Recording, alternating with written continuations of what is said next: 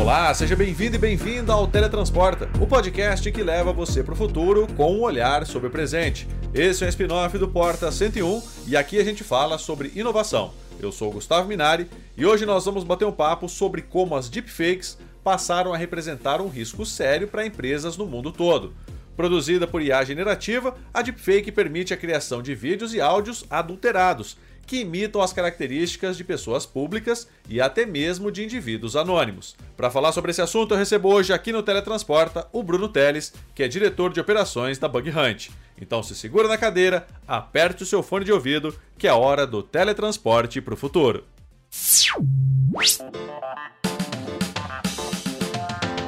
Se você é novo por aqui, o Teletransporta é o podcast do Canal Tech sobre inovação. Aqui a gente fala sobre o futuro e sobre o desenvolvimento de ponta da indústria da tecnologia, só que com o um olhar presente. São programas semanais, sempre às quartas-feiras, apresentados por mim, Gustavo Minari, com entrevistas com especialistas e muito mais. Você pode mandar pra gente o tema que gostaria de ouvir por aqui. É só enviar para podcast@canaltech.com.br. Então é isso. Vamos pro programa de hoje. Utilizado em conteúdos de humor na internet e até propagandas de televisão, a técnica de deepfake pode ser muito mais perigosa do que aparenta. Um estudo da University College London revelou que em 27% dos casos testados, os participantes não foram capazes de afirmar se a fala que ouviam era real ou uma cópia digital. Pesquisas mostram que 100% dos executivos brasileiros relatam preocupação com deepfakes e ataques de desinformação em suas empresas, principalmente em relação ao comprometimento de dados sigilosos. É sobre esse assunto que eu converso agora com Bruno Teles, diretor de operações da Bug Hunt. Bruno, por que, que as deepfakes representam um risco real para as empresas hoje em dia? Bom, legal. É, a gente vem acompanhando que antes, na verdade, a gente tinha acesso a alguns vídeos, alguns conteúdos de deepfake que era mais voltado para a área de. É... Como que eu posso falar? Engraçado, né? Era, eram vídeos engraçados, humorísticos. Uh, porém, hoje a gente já tem relatos, a gente acompanha relatos aí de, de golpistas, né? De criminosos utilizando deepfake para aplicar golpes. Uhum. Então, é, a gente imagina, né, que isso vai evoluir até para um, um ponto da deepfake ser feita online, né, durante ali, por exemplo, numa conversa aqui como a gente está, é, por vídeo, uh, algum script rodando e mudando ali o, o que eu estou falando, ou até mesmo do lado do criminoso, ele falando com, com o meu rosto, né? Sim. Então, isso é, tem acontecido, né? Não de forma online assim, mas tem acontecido, a gente já soube de casos até de executivos de empresas que tiveram seu, sua, seu rosto ali copiado de pagamento que não devia, mais ou menos nesse sentido. E Bruno, né, isso é uma tendência, né? Porque a gente tem visto esses avanços de inteligência artificial e tá ficando cada vez mais perfeito, né? A gente tem, é, igual você disse, é, no comecinho era algo engraçado, que você colocava ali o rosto de uma personalidade, tinha gente colocando o rosto do Tom Cruise, do Papa Francisco, até aí as pessoas achavam engraçado, né? O problema é quando isso é transportado para o mundo corporativo, aonde você tem problemas aí com divulgação de informações, desvio de dinheiro. Então, quer dizer, é, a tendência é que isso só piore com o passar do tempo, né? Com certeza. Inclusive, é, existem os criminosos, né? Com certeza eles já estão utilizando é, processos aí de deepfake com inteligência artificial para poder burlar até o, é, o, duplo fator de autenticação, né? Quando tem ali o fingerprint ou a própria é, o próprio reconhecimento facial, né? Para poder aprovar algum tipo de, de, de login ou de ação né, dentro de sistemas. Então, realmente, é, a inteligência artificial, ela tá... Ela já é um assunto antigo, né? Mas nos últimos tempos aí, até com, a, com o lançamento aí no, no, ano passado da, do chat GPT, inteligência generativa, ganhou... Tá, entrou no hype, né? Novamente. Então, e, e hoje é muito fácil você conseguir baixar alguns modelos, até para rodar local na sua máquina, e fazer esse, esse deepfake, né, em fotos e até em vídeos localmente. Até pessoas leigas conseguem fazer isso. Então, realmente é, uma, é, é um assunto que com certeza vai tomar aí os, os os holofotes aí nos próximos, nos próximos tempos é, e vai ser um grande aliado do crime, né, para executar essas ações. E Bruno, diz uma coisa: as empresas elas estão preparadas para lidar com esse tipo de programa? Olha, é, eu, eu acredito que não. Nem as empresas e nem as pessoas, né? É, a, gente, a gente tem, acho que quando tem conhecido que teve seu WhatsApp roubado, seu, sua página ali daí do Instagram roubada também. É, isso daí, se for utilizado junto com, com deepfake, acaba sendo um golpe muito mais fácil das pessoas acreditarem, né? Então, realmente não. Eu acredito que é o principal motivo é, da falta de, de preparo para lidar com essa situação é a falta de conhecimento mesmo do que é possível e quão fácil isso é, é possível de fazer, né? Ah, é. Então, eu acho que o, o importante é, é, é, fazer disseminar essa informação que, que existe, o pessoal está utilizando para cometer crimes, né? E, e só, somente dessa forma as empresas vão ficar um pouco mais preparadas, né? E Bruno, né, quando a gente fala em riscos, né, que essas empresas elas podem sofrer com relação à inteligência artificial e deepfake, né? A gente está falando de que tipo de risco, né? Quais são os problemas que o, que o uso indevido do rosto de uma pessoa pode trazer para essa empresa? É, bom, como eu comentei, eu acho que o principal fato aí, é, o principal risco que traz é o criminoso conseguir se passar pela pessoa, né? Seja num processo de autenticação ou de aprovação que utilize ali uh, o reconhecimento facial, né? Então, o criminoso ali acaba conseguindo se passar por um executivo e aceitar e solicitar uma aprovação de um pagamento, por exemplo, ou solicitar informações, ou solicitar que a empresa ou algum funcionário da empresa execute alguma ação que pode permitir a entrada de, de criminosos na rede, é, ou até mesmo a, a parte da imagem da empresa, né? Quanto tempo leva para uma empresa criar, ou para uma pessoa, para um executivo criar uma reputação? Né? São anos.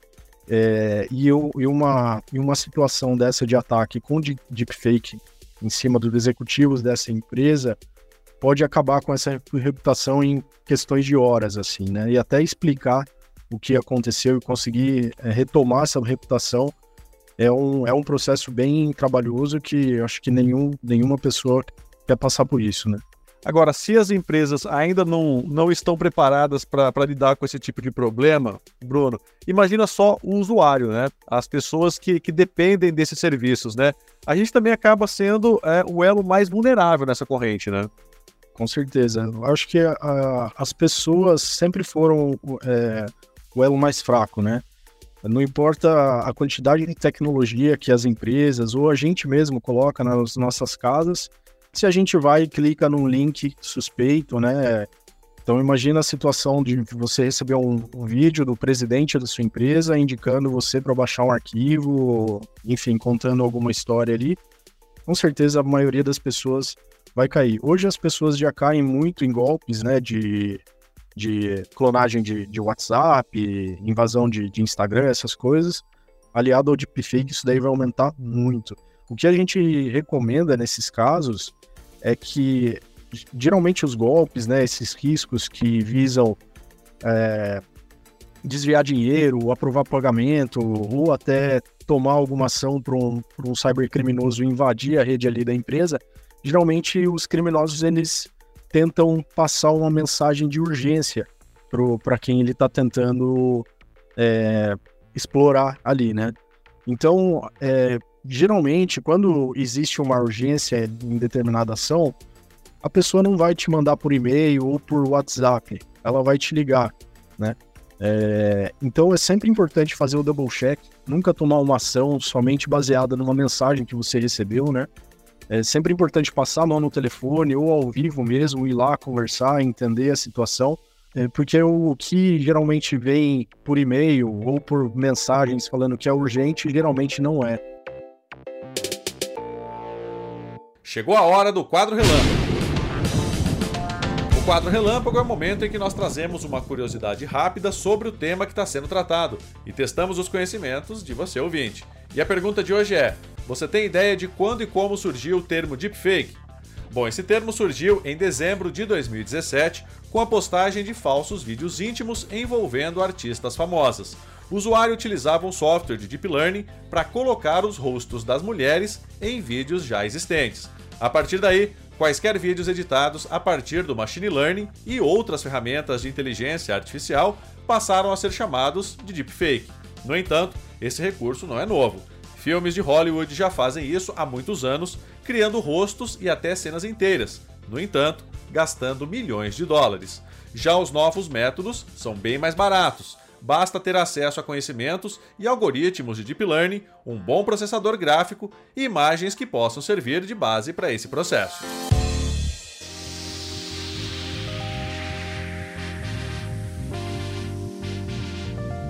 Uma coisa que eu queria perguntar para você é com relação a sistemas de segurança, né?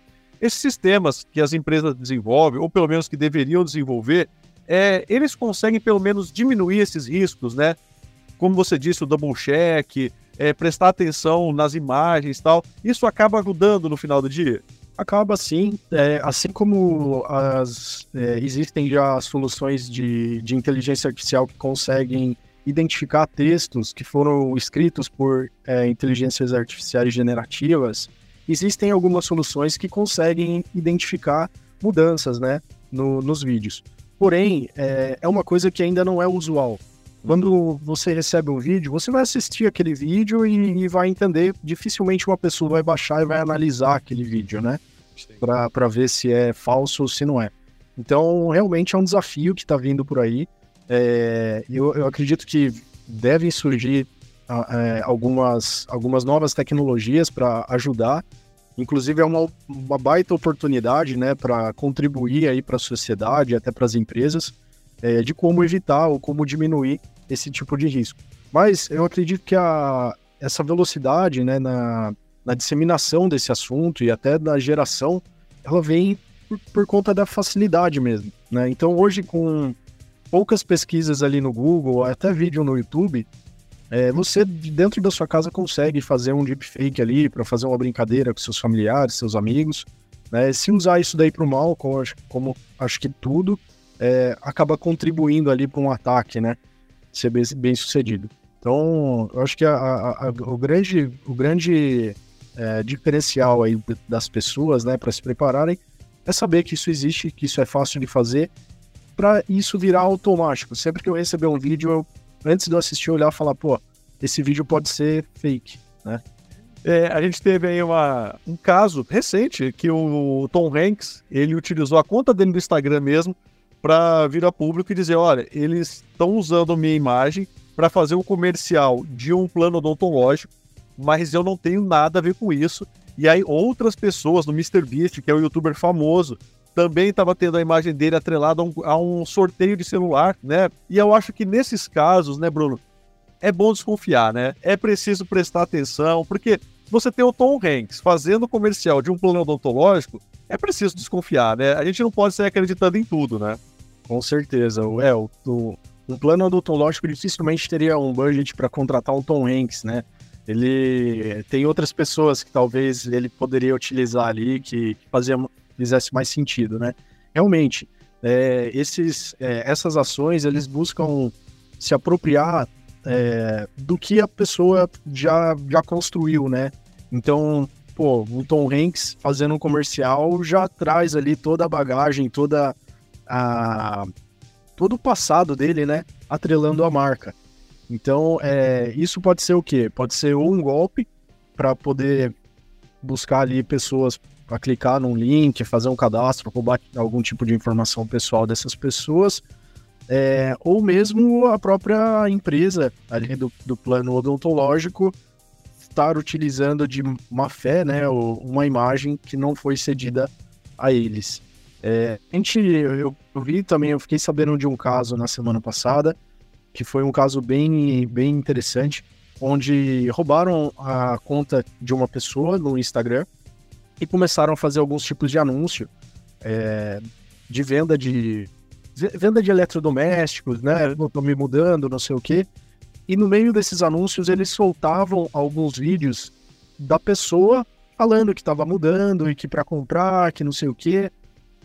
É, isso trouxe muita velocidade disso, né? Então, várias pessoas que eram amigas, familiares, estavam ali fazendo Pix, querendo ajudar né, na viagem e ao mesmo tempo comprando uma televisão ali que utilizava tal.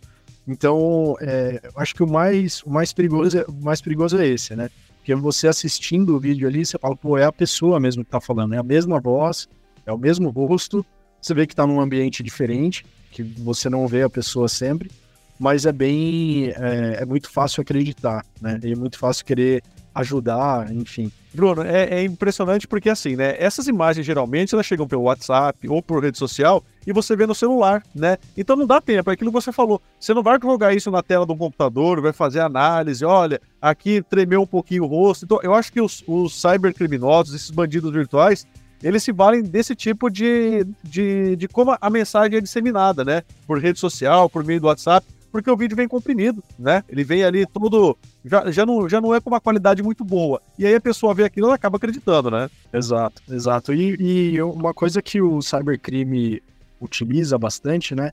É essa sensação, é a sensação de urgência. Né? Então, pô, você precisa tomar uma ação agora, você precisa transferir o dinheiro agora, você precisa me ajudar agora, passar suas informações agora. É... E assim é muito mais fácil pegar a pessoa desprevenida. Né? Então, no, acaba não dando tempo da pessoa pensar em reagir ou pensar que aquilo pode ser um golpe. Né? Então, acho que, acho que o principal relacionado a essa questão de deepfake é ter a tranquilidade e ter calma. Né? Pô, recebi um vídeo aqui de algum familiar, de algum amigo, de algum conhecido solicitando alguma coisa que está estranha, calma, não precisa passar naquele momento, vai entender se é real mesmo, conversa com a pessoa através de outros canais, né? É, mas realmente é um, tá, é, é, um assunto bem curioso e, e não dá, não dá para saber aí para onde isso vai evoluir, né? Porque nível de, de, de, evolução que isso vai ter.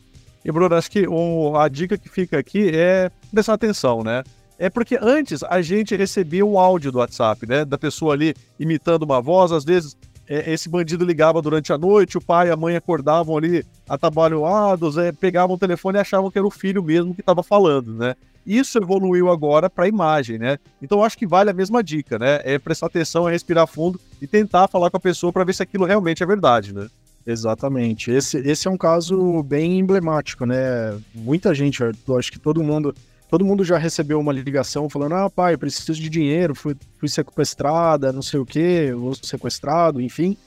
Imagina isso aliado a um vídeo, né, do, do, do filho ou da filha da pessoa mesmo, é, chorando ali, passando a, a, informação. Fica muito mais fácil da pessoa cair no golpe, né?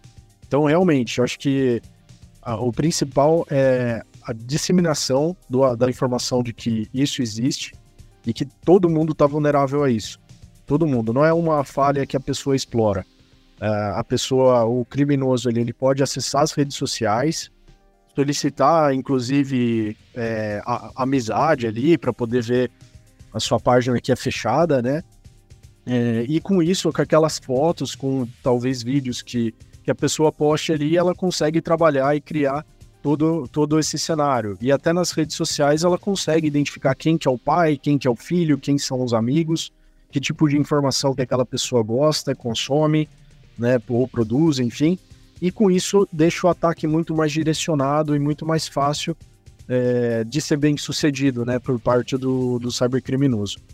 Então, realmente é, é um belo desafio e isso vai forçar que a sociedade, todas as pessoas pessoa física, pessoa jurídica, é, tenham isso em mente, né, e, e, e precisem, sejam forçados aí a, a, lidar com esse tipo de situação de risco. É isso aí, Bruno. Muito obrigado pela sua participação e pelas informações. Bom dia para você. Eu que agradeço, Gustavo. Um abraço.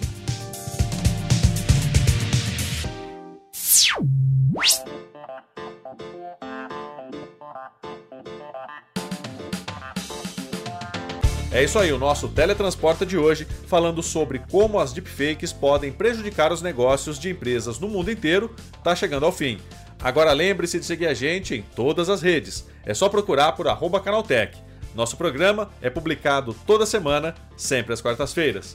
Esse podcast foi produzido, roteirizado e apresentado por mim, Gustavo Minari, e a edição é do Yuri Souza. A revisão de áudio do Gabriel Rime e do Ivo Meneghel Júnior. A composição e a interpretação das músicas desse programa foram feitas pelo Guilherme Zomer e as capas são da autoria do Rafael Damini. Então é isso, o Teletransporta de hoje vai ficando por aqui. A gente te espera na próxima quarta-feira com mais conteúdo sobre inovação e tecnologia. Até lá, tchau, tchau.